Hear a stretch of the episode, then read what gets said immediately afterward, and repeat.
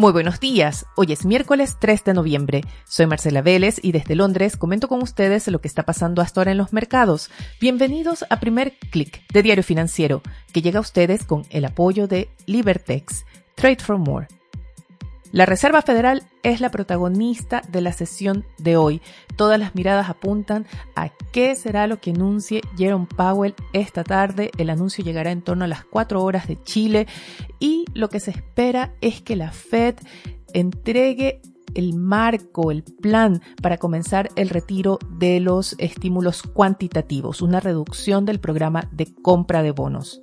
Habrá mucha atención a lo que diga Jerome Powell respecto a los argumentos para comenzar este retiro, si acaso están preocupados por la inflación que no es tan transitoria como lo esperaban, o si confirma que sí, siguen creyendo que se trata de presiones transitorias y por lo tanto no tienen prisa para elevar las tasas de interés. Hasta ahora las apuestas del mercado apuntan a que habrá dos alzas de tasas hacia finales del próximo año, pero estas expectativas podrían cambiar después de lo que diga Jerome Powell hoy. En todo caso, el mercado se está preparando ya para que la Fed comience de a poco el retiro de liquidez. Se trata de un retiro que será muy paulatino, no se esperan medidas drásticas, pero se interpretaría como una señal de cierto cambio de tono.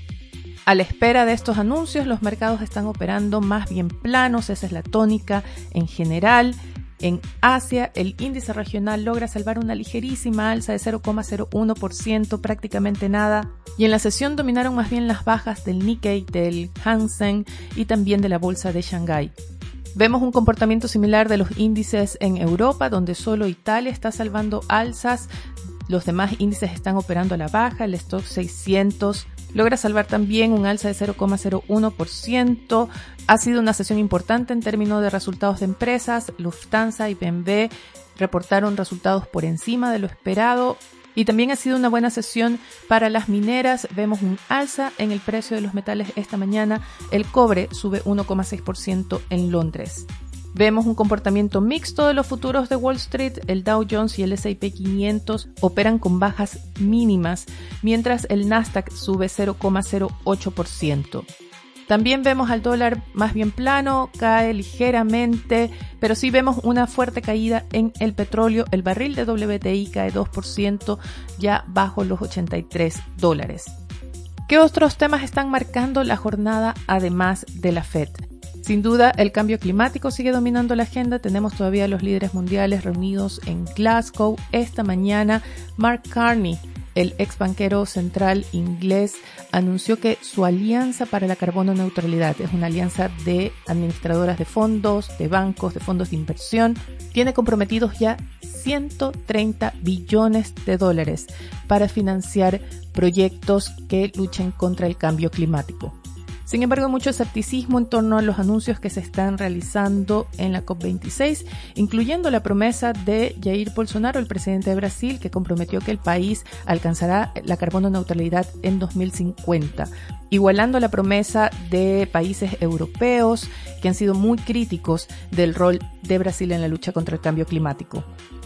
Pero un tema más urgente y al que deberíamos estarle prestando atención es lo que está pasando en China, donde hay reportes de cierres de escuelas, de nuevas restricciones, hay un aumento acelerado de los casos de COVID-19. Ayer se reportaba que el gobierno pidió a las familias abastecerse de los productos de primera necesidad porque se prevén interrupciones por posibles cuarentenas, así también como interrupciones por causas climáticas en la temporada invernal, a lo que se suman los problemas en la cadena logística. A estos reportes esta mañana se suma otro que llega desde una conferencia que dio el viceprimer ministro Li Keqiang en la que afirmó que la economía china enfrenta, cito entre comillas, presiones a la baja. Este es un término bastante conservador y general, pero que se entiende como un reconocimiento de la desaceleración de la economía china. Pero muy importante también, Li Keqiang dejó en claro que ahora Beijing se concentrará en medidas de estímulo orientadas a las medianas y pequeñas empresas. Y una de las principales medidas que mencionó el viceprimer ministro chino es el recorte de impuestos para las pymes. Me parece interesante que el Partido Comunista Chino esté proponiendo recortes de impuestos mientras algunos políticos de izquierda en Latinoamérica insisten en la idea de subsidios y mayor intervención estatal como una vía para impulsar la reactivación del crecimiento. Salgamos de China, vayamos a Estados Unidos y sé que es un tema político, no tan económico, no tan financiero, pero es un tema que va a tener mucha importancia en lo que resta del gobierno de Joe Biden, porque ayer Virginia eligió un gobernador republicano.